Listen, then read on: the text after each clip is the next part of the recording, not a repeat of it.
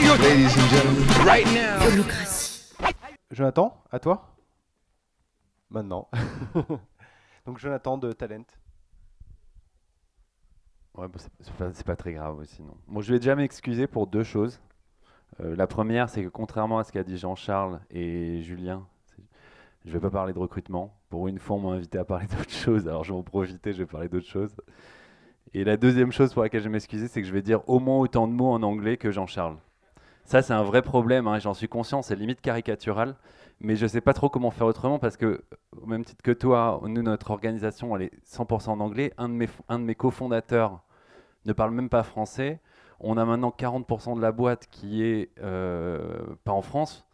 Donc euh, on n'a on a rien en français euh, dans- dans l'entreprise. Et dès qu'on parle d'organisation interne, c'est vrai que on s'inspire pas beaucoup de, on- enfin on s'inspire beaucoup de ce qui se passe à l'international. Donc voilà, je m'appelle Jonathan Azoulay. Wow. Je m'a- je m'appelle Jonathan Azoulay. euh, je suis euh, l'un des fondateurs de Talent.io. Et euh, j'ai une première question à vous poser. Est-ce que vous savez aujourd'hui combien de temps un cadre, donc un, col blanc, un, un- profil spécialisé, passe dans la, euh, combien de temps il passe en moyenne dans la même entreprise? Est-ce que vous savez ça? C'est effectivement 3, ans et demi, bravo Manon. C'est effectivement 3 ans et demi. Euh, et ce qui est marrant, c'est de savoir qu'il y a une cinquantaine d'années, nos grands-parents restaient en moyenne 21 ans dans la même entreprise. Donc ça, ça me paraît absolument dingue. Et euh, ça m'a fait me rendre compte à quel point on a changé, enfin le lien entre l'entreprise et les personnes a changé. On a créé un lien qui est complètement différent, qui est limite un lien de consommation dans la manière dont on choisit l'entreprise dans laquelle on va travailler et dans la manière dans laquelle on reste dans l'entreprise. Quand on restait 21 ans dans la même entreprise, franchement, pour les dirigeants, quand on allait les voir, qu'on leur demandait de parler de fidélisation d'équipe, je pense pas qu'ils avaient une vraie stratégie. Je pense même qu'ils y pensaient pas du tout. Euh, Le turnover, c'était pas leur sujet. Aujourd'hui, quand on a euh, une moyenne de 3 ans et demi pour les cadres, et les moyennes à la Silicon Valley sont parfois même, selon les études, parfois même inférieures à 2 ans dans la même entreprise, on se retrouve dans une situation où la fidélisation d'équipe, c'est la stratégie principale des dirigeants.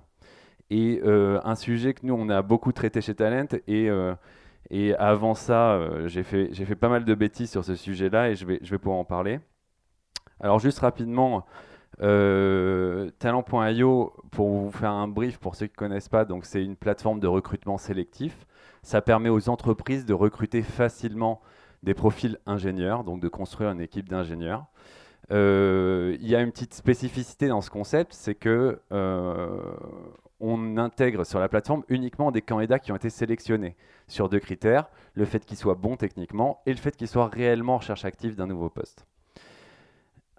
Ensuite, on les rend visibles pendant un mois sur la plateforme. Ils reçoivent des sollicitations des entreprises et ils décident, suivis par nos talent advocates, qui les coachent un peu, ils décident avec eux quelle entreprise est la mieux à les rencontrer, etc.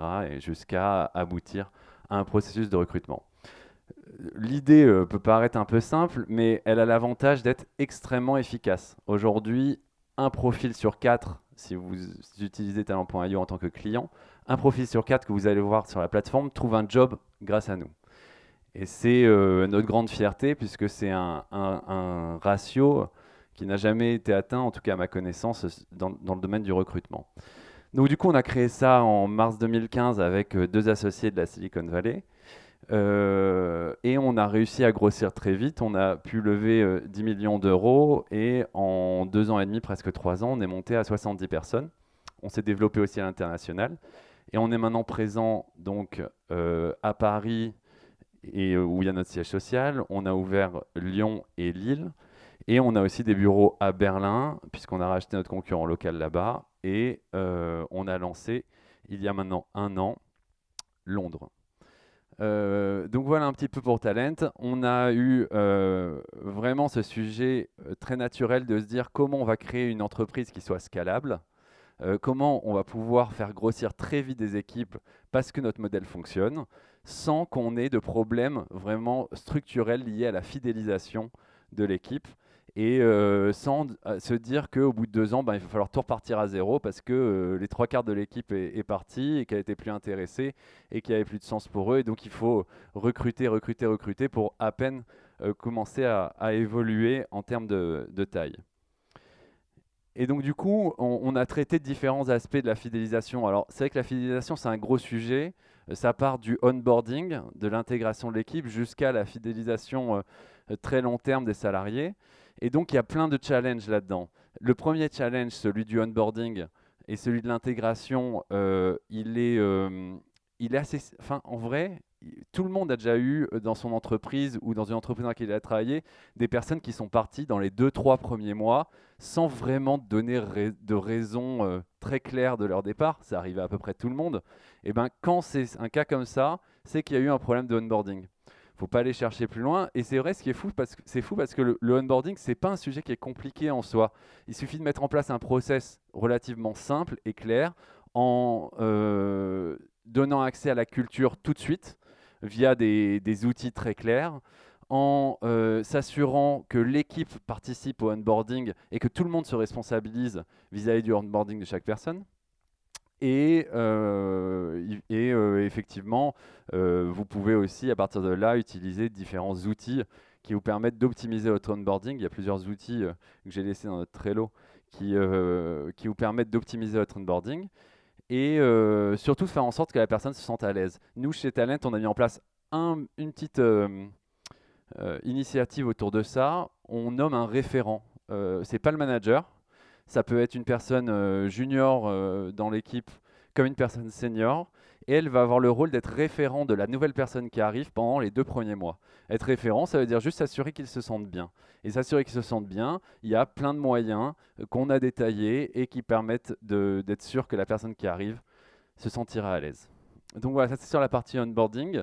Après, effectivement, les enjeux qui sont les plus complexes, c'est la, la fidélisation le terme. C'est ce qu'on a dit juste avant sur le fait de pouvoir s'assurer que les personnes ne vont pas juste rester 18 mois, 24 mois, et vont trouver vraiment une vraie opportunité dans l'entreprise.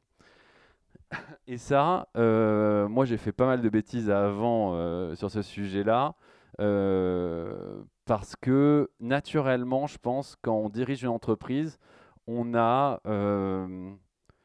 une difficulté à créer une confiance, un lien de confiance avec et, et- créer une émergence de leader avec euh, les, différentes personnes.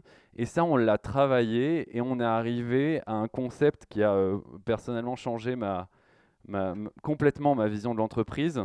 C'est le concept de l'intelligence collective. Alors, je ne sais pas si vous avez déjà entendu parler d'intelligence co- collective. Ça vous parle? Un petit peu? En fait, si vous voulez, le- la définition de l'intelligence collective, c'est de dire que euh, on crée de la valeur par l'émulation d'un groupe, par le travail d'un groupe. On définit que la valeur peut être créée comme ça. Contrairement à l'intelligence de la direction, qui est de dire que la valeur, on la crée, le projet, on va le créer par l'intelligence des, dirigeants. Ce qui est encore probablement 95% des, des PME aujourd'hui. Et euh, l'intelligence collective permet de donner euh, l'accès à ces initiatives à n'importe quelle personne dans l'entreprise.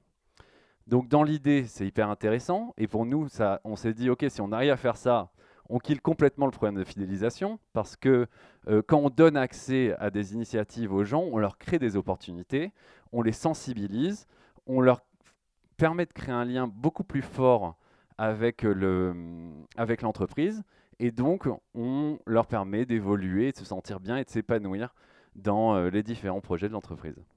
Donc ça, c'est- dans l'idée, c'était une bonne chose. La, question, ça a été comment on le met en place. Effectivement, on a créé assez tôt, nous aussi, euh, nos valeurs et on a tout tourné autour d'une valeur centrale qu'on appelle ownership. Alors voilà, je suis désolé, euh, en français, ça doit donner possession ou responsabilisation. Mais euh, si vous voulez, donc on a tout tourné autour de cette valeur-là. On a défini que le ownership, la responsabilisation, la possession, c'était un vrai euh, sujet central qui permettrait à l'entreprise de se développer. Et euh, on s'est dit, on va pousser les gens à prendre du ownership dans la boîte. Alors comment on l'a fait? On a fait tout un process plutôt, plutôt clair là-dessus. On a décidé au lieu de mettre plein de, managers euh, qui allaient prendre toutes les tâches euh, euh, structurelles, on a décidé d'avoir une, une organisation plutôt flat et de donner plein de tâches organisationnelles à l'équipe. Et donc, on a défini des rôles, c'est des mini-projets qu'on a donnés aux gens de l'équipe. Et dans ces mini-projets, on leur donnait un process pour réaliser ce projet. Et ces mini-projets-là ont un impact direct sur le développement de la boîte et il est fait en plus de leur métier. Donc ils ont leur métier, ils continuent à avoir les mêmes objectifs et ils ont la possibilité de pouvoir se concentrer en plus sur des mini-projets. Ces mini-projets-là ne sont pas rémunérés et ne sont pas obligatoires et on les transmet uniquement aux personnes qui ont déjà euh, un peu de temps libre ou qui ont déjà plus de facilité dans leur, dans leur poste. Donc on a appelé ça les rôles et euh, on l'a défini en plusieurs étapes. L'étape 1, c'est de euh, définir les rôles. Donc à partir du moment où nous, en tant que fondateurs, on a défini un certain nombre de rôles euh, disponibles dans l'entreprise, on va les transmettre à une personne qui va être responsable de ce rôle-là. Alors je donne des exemples de rôles. hein. Euh, effectivement, la première colonne que vous voyez, c'est le rôle de référent des nouveaux, des nouveaux employés, ce dont je vous ai expliqué juste avant. Donc c'est un rôle. Euh, une personne de l'équipe peut avoir le rôle d'être référent d'une nouvelle personne qui arrive. On a mis aussi en place des rôles plus petits ou grands sur euh, la partie training et la partie process, parce qu'effectivement, quand on monte en 3 ans à 70 personnes, on a plein de process qui se créent, on a plein de choses qui évoluent au niveau produit, et il faut le réfléchir. Et on s'est dit que les meilleures personnes pour le réfléchir, ben, c'était les personnes de l'équipe, et qu'il n'y avait pas besoin des managers spécifiquement focus là-dessus. Donc du coup, on a donné des rôles aussi autour de ça. On a, donné, on, a- beaucoup de communautés, on a un gros travail de communauté chez Talent, vous en doutez, sur la partie candidat comme sur la partie client. Et donc du coup, on a donné aussi des rôles sur les événements, sur les partenariats, les partenariats avec les écoles d'ingénieurs par exemple, etc., etc., pour pouvoir être sûr qu'on crée un lien fort avec euh, toute, euh, toute cette communauté-là. Et euh, pareil, c'est donné à des volontaires qui traitent ce rôle-là. Et on a des rôles dans plein d'autres projets, plein d'autres domaines. Par exemple, un, dernier exemple là-dessus, un rôle qui a été intéressant qu'on a fait en pour info, on a donné 80 rôles comme ça en 2017 à l'entreprise, donc ça fait beaucoup de rôles. Et euh, un sujet clé qu'on a, un des rôles qui me vient à l'esprit, c'est le rôle du, du, parrainage. On s'est rendu compte l'année dernière qu'on avait que, je sais plus, 3% des personnes qui, euh, des candidats qui utilisaient notre service de parrainage et qui parrainaient d'autres candidats à venir sur Talent. Alors que c'est la clé de beaucoup de boîtes euh, dans leur acquisition de, de profils. Nous, ça ne l'était pas. Donc une personne qui était plutôt senior, qui était intéressée par ce sujet, a décidé de prendre en charge ce rôle. Donc on a défini le rôle avec elle. C'était le step 1. Le step 2, ça a été de faire un advice process, c'est-à-dire d'aller rencontrer chaque personne de l'entreprise, pas toutes, mais 4-5 personnes qui ont des rôles clés dans l'entreprise pour définir des initiatives, pour savoir comment faire en sorte que le référol, le parrainage fonctionne mieux dans l'entreprise. Donc ça a été plein plein d'initiatives qui sont sorties de là, une vingtaine, trentaine d'initiatives, parfois des initiatives techniques, des initiatives marketing, des, initiatives liées à des process ou au training. Il y a plein de types d'initiatives qui sont sorties. De ces euh, 20, euh, 30 initiatives, on a gardé les 4-5 meilleures qui faisaient l'unanimité et euh, qui nous faisaient dire, OK, si on met ça en place, notre, euh, notre il va exploser. Et euh, donc on a travaillé, euh, donc la personne qui avait le rôle a travaillé ça. Et ensuite, en dernières étapes, elle a annoncé face à toute la boîte euh, les 4-5 initiatives qui allaient être mises en place et tout l'étendue du travail qu'elle avait fait, donc elle est vachement reconnue par rapport à ça. Et, euh, et ensuite, elle s'est engagée à avoir un follow-up, c'est-à-dire à suivre quelle, a été, quelle allait être dans les mois qui arrivent grâce à ces initiatives différentes, euh, quelles, vont être, quelles vont être pardon, les différentes données qui vont permettre de faire évoluer le, le le parrainage. Donc voilà, c'est pour vous donner un exemple plutôt euh, concret de, de, comment fonctionnent le, le, les rôles et le ownership chez nous. Et euh, ça, on l'a créé donc il y a un an et demi, c'était en 2016. On était déjà une quinzaine ou une vingtaine quand on a créé ça. Et euh, maintenant, je peux vous dire que c'est probablement la meilleure chose qu'on ait faite dans, dans l'entreprise parce qu'on n'a jamais eu personne qui a refusé de prendre le moindre rôle. On sait que ça a un atout majeur, nous, dans, le lien qu'on crée avec cette personne et euh, dans notre capacité à lui donner des évolutions. Les gens qui prennent des rôles sont des gens qui sont impliqués dans l'entreprise. C'est comme ça. Les gens qui cherchent justement à faire évoluer le projet, c'est les gens qui ont le lien le plus fort avec la boîte. Et euh, donc ça, ça a été énorme. Et, le truc qui a été le plus énorme, c'est que ça nous a permis d'avoir l'émergence des leaders. Donc à l'époque, on a créé ça, on était 20, aujourd'hui on est 70. Il y a obligatoirement un layer de management qui se crée. Et ce layer de management, on a pu le mettre en place et choisir ces managers grâce au travail qu'ils avaient fait sur les rôles.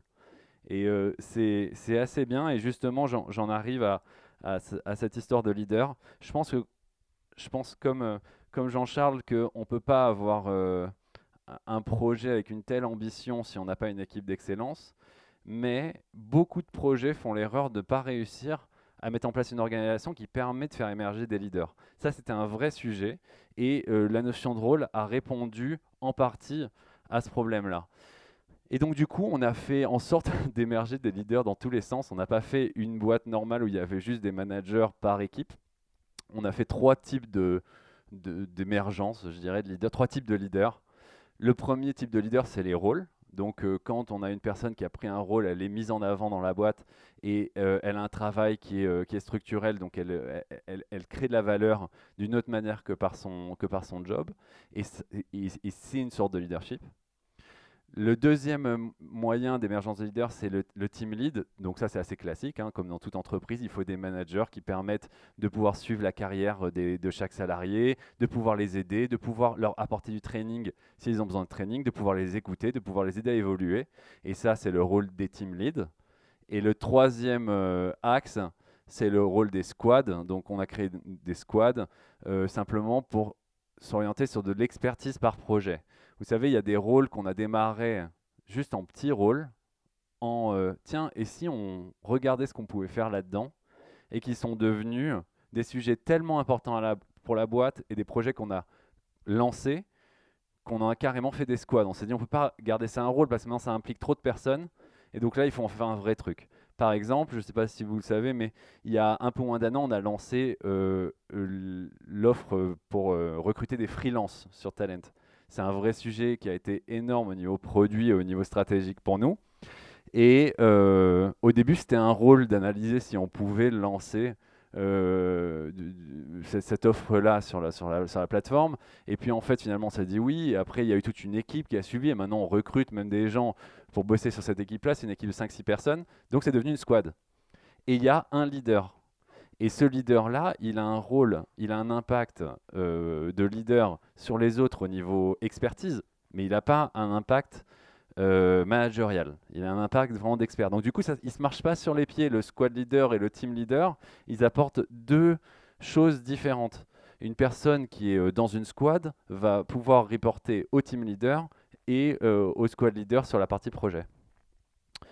Donc voilà, c'est vraiment le truc que je voulais euh, expliquer. Et euh, c'est bon, je suis bien, on entend? Ouais, j'ai fini. Euh, de toute façon, il me reste un slide. voilà, effectivement, donc nous, jusqu'à aujourd'hui, c'était ça les principaux, les, les, principaux challenges. Et on l'a traité autour de ça. Évidemment, il y en a plein d'autres, mais j'ai décidé de traiter celui-là aujourd'hui. Et on en a plein qui arrivent dans le cadre de fidélisation qu'on n'avait pas avant, de nouveaux challenges qu'on est en train de traiter notamment le challenge de la fidélisation à l'international. Comment on fait pour faire en sorte que euh, le petit dernier qui est arrivé à Berlin, il se sente aussi bien, ils reçoivent la même culture, ils reçoivent le même onboarding et qu'ils soient adaptés aussi à ses attentes, etc. etc. Donc ça, c'est un vrai sujet qu'on est en train de traiter.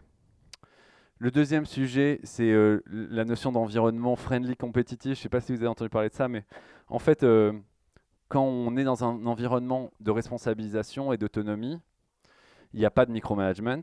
Les gens sont censés se responsabiliser. effectivement, parfois, on atteint des seuils où l'environnement devient un peu trop souple et euh, il faut aider les gens à se fixer des objectifs et à réussir à le garder compétitif. Et donc ça, c'est un sujet qu'on traite actuellement. Et c'est une de nos trois valeurs. Euh, on a une, une valeur qui s'appelle Make Impact, où justement on leur donne le maximum de data pour qu'eux puissent se développer et créer leurs propres objectifs et être ambitieux. Et le troisième sujet, évidemment, C'est un sujet hyper important, c'est l'actionnariat salarié, le plan BSPCE. C'est un sujet que nous, on a mis en place récemment, puisqu'on l'a annoncé euh, il, y a, il trois mois, il y a trois, quatre mois. Et donc, du coup, euh, il y, a un vrai challenge autour de ça, parce que j'ai eu plein de feedback d'entrepreneurs qui n'avaient pas réussi à le mettre en place de la bonne manière, ou qui n'avaient pas eu l'impact nécessaire sur la fidélisation. Et donc, il y a tout un sujet pédagogique à, traiter sur du long terme pour faire en sorte que le sujet de l'actionnariat salarié soit euh, un vrai sujet euh, important. Voilà, c'est tout.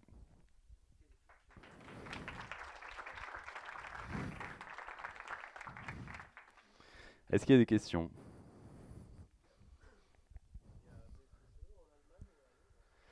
En fait, on le fait euh, avec un modèle de BSA pour l'international. Bon, c'est juste un montage juridique différent, mais ça, revient, ça revient à peu près au même.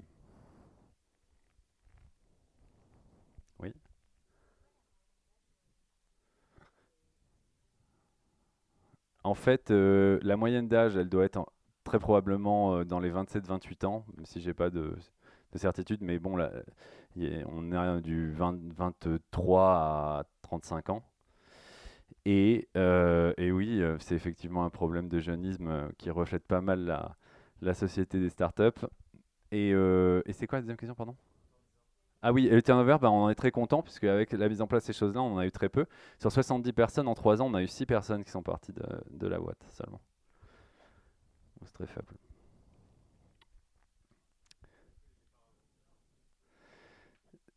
Ça inclut, pardon?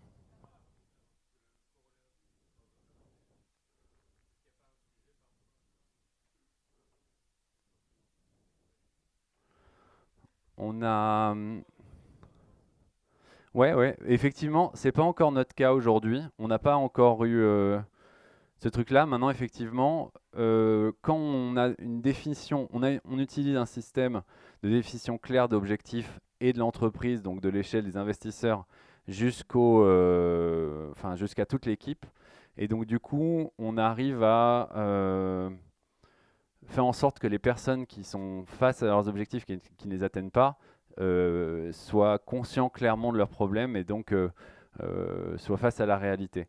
Maintenant, c'est vrai que en trois ans, par exemple, ce qu'on pensait quand on a monté Talent, ce qu'on pensait qu'on allait atteindre par commercial, par sales, c'était finalement 30% de ce qu'on atteint par sales aujourd'hui. Donc en fait, il y a eu une croissance naturelle liée au projet qui fait qu'on n'a pas encore la stabilité de savoir comment on va traiter. On n'a pas eu à traiter encore réellement ce point-là, si je peux être honnête.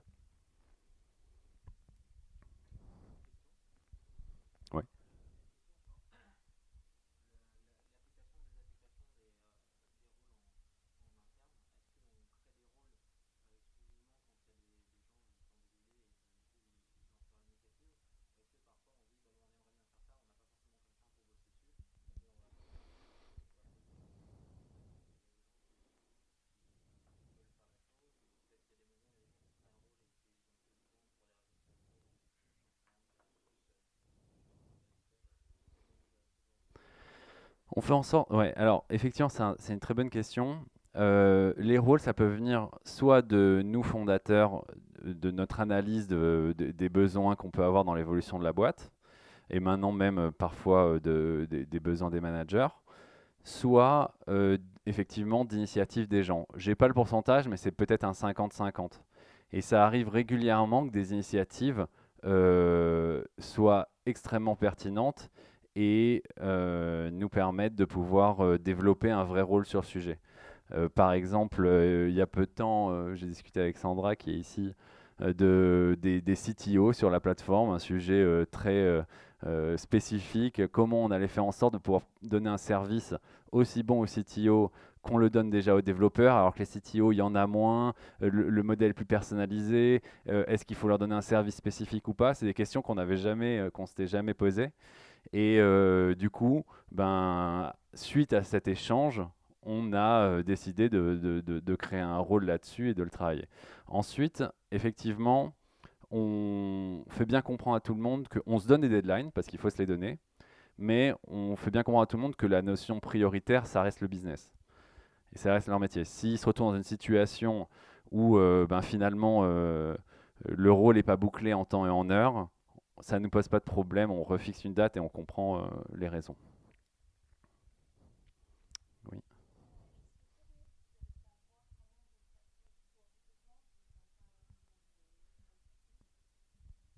Euh, chez nous? Alors, euh, donc moi, ça fait 10 ans que je, suis dans le recrutement, parce qu'avant Talent, j'ai monté un cabinet qui s'appelle Urban Linker, que vous connaissez peut-être. Et, et en fait, euh, malgré ça, euh, cette année, on, a démarré l'année, on était 30 personnes, on devait passer à 70. Et euh, au bout de 6 mois, on avait recruté 4 personnes. On s'est dit, OK, il y a un problème. Et en fait, en creusant le sujet, on a fait venir nos country managers à Paris, on a retourné le sujet dans tous les sens. Et on s'est rendu compte qu'ils faisaient plein de trucs en même temps et qu'en faisant plein de trucs en même temps, ça marchait pas. Et euh, donc, du coup, euh, la discussion est assez simple. Je la discussion est assez simple. C'était euh, bon, ben, abandonne tout et concentre-toi sur le recrutement. Et ils m'ont dit, OK, c'est quel canot qu'on doit utiliser? Je dis tous. Et c'est quel budget qu'on a? Ben, tout, c'est illimité. Et en fait, je me suis rendu compte que quand on a une croissance très rapide, quand on, a une objectif une croissance très rapide sur la partie recrutement, pour que ça déroule, il faut que ça soit l'unique priorité. Sinon, euh, ben en fait, nous en tout cas, en tâche secondaire, ça fonctionnait pas. Et donc du coup, les six premiers mois, on a recruté 4 personnes, et les six mois d'après, on a recruté 30 personnes. Donc, euh, donc voilà.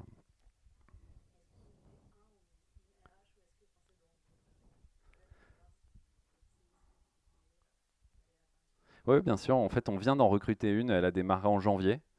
Euh, parce qu'effectivement, je pense qu'il y a un vrai sujet RH euh, extrêmement important. Et à partir d'une certaine taille, il faut avoir une personne qui gère ces projets-là. C'est des projets qu'on ne peut pas donner à l'équipe. Euh, mais euh, ses premiers projets à elle, c'est justement processer parfaitement le onboarding à l'international. Euh, euh, donner plus de clarté sur la partie carrière aux salariés, parce qu'on n'avait pas encore une visibilité, on n'a jamais travaillé une visibilité jusqu'à présent. Euh, et c'est euh, créer carrément une université, c'est-à-dire, enfin, ce qu'on appelle une université, c'est, euh, étant donné qu'on recrute beaucoup de monde dans les trois pays, peut-être rassembler tout le monde pour faire des formations groupées plutôt que de faire les formations par pays. Donc, euh, avoir un vrai rôle sur la partie training. Voilà, c'est le premier sujet de, de cette RH.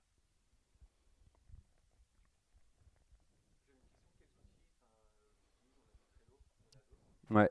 On a Slack en interne qu'on utilise énormément et euh, je pense qu'on a encore euh, vachement de progrès à faire. J'en parlerai avec Jean-Charles parce que nous, c'est vrai que sur la partie écrit, on euh, n'est pas assez, on n'a pas vraiment de process là-dessus. On a déjà interdit les meetings à plusieurs, enfin à plus de 2-3 personnes et qui durent plus de 20 minutes. C'est déjà franchement un très gros effort. Mais effectivement, je pense que l'écrit, c'est un vrai sujet. On utilise donc Slack, on utilise Trello pour la gestion des tâches, gestion des projets et euh, pour euh, euh, la partie euh, rôle. Euh, Qu'est-ce qu'on utilise d'autre? Ben, Tous les outils classiques. Ouais.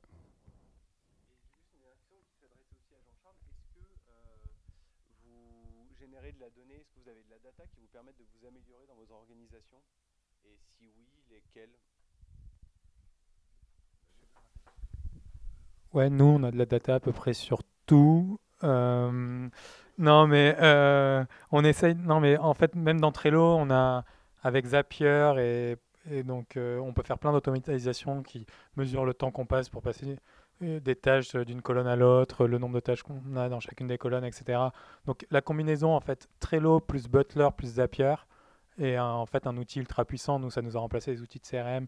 Notre outil de tout no- notre process de recrutement est dans Trello euh, et ça marche plutôt hyper bien. Euh, et on essaye de mesurer ça avec plus ou moins de succès. Il y a des trucs qu'on mesure super mal, mais déjà se poser la question de comment on mesure euh, aide, à, aide à réfléchir.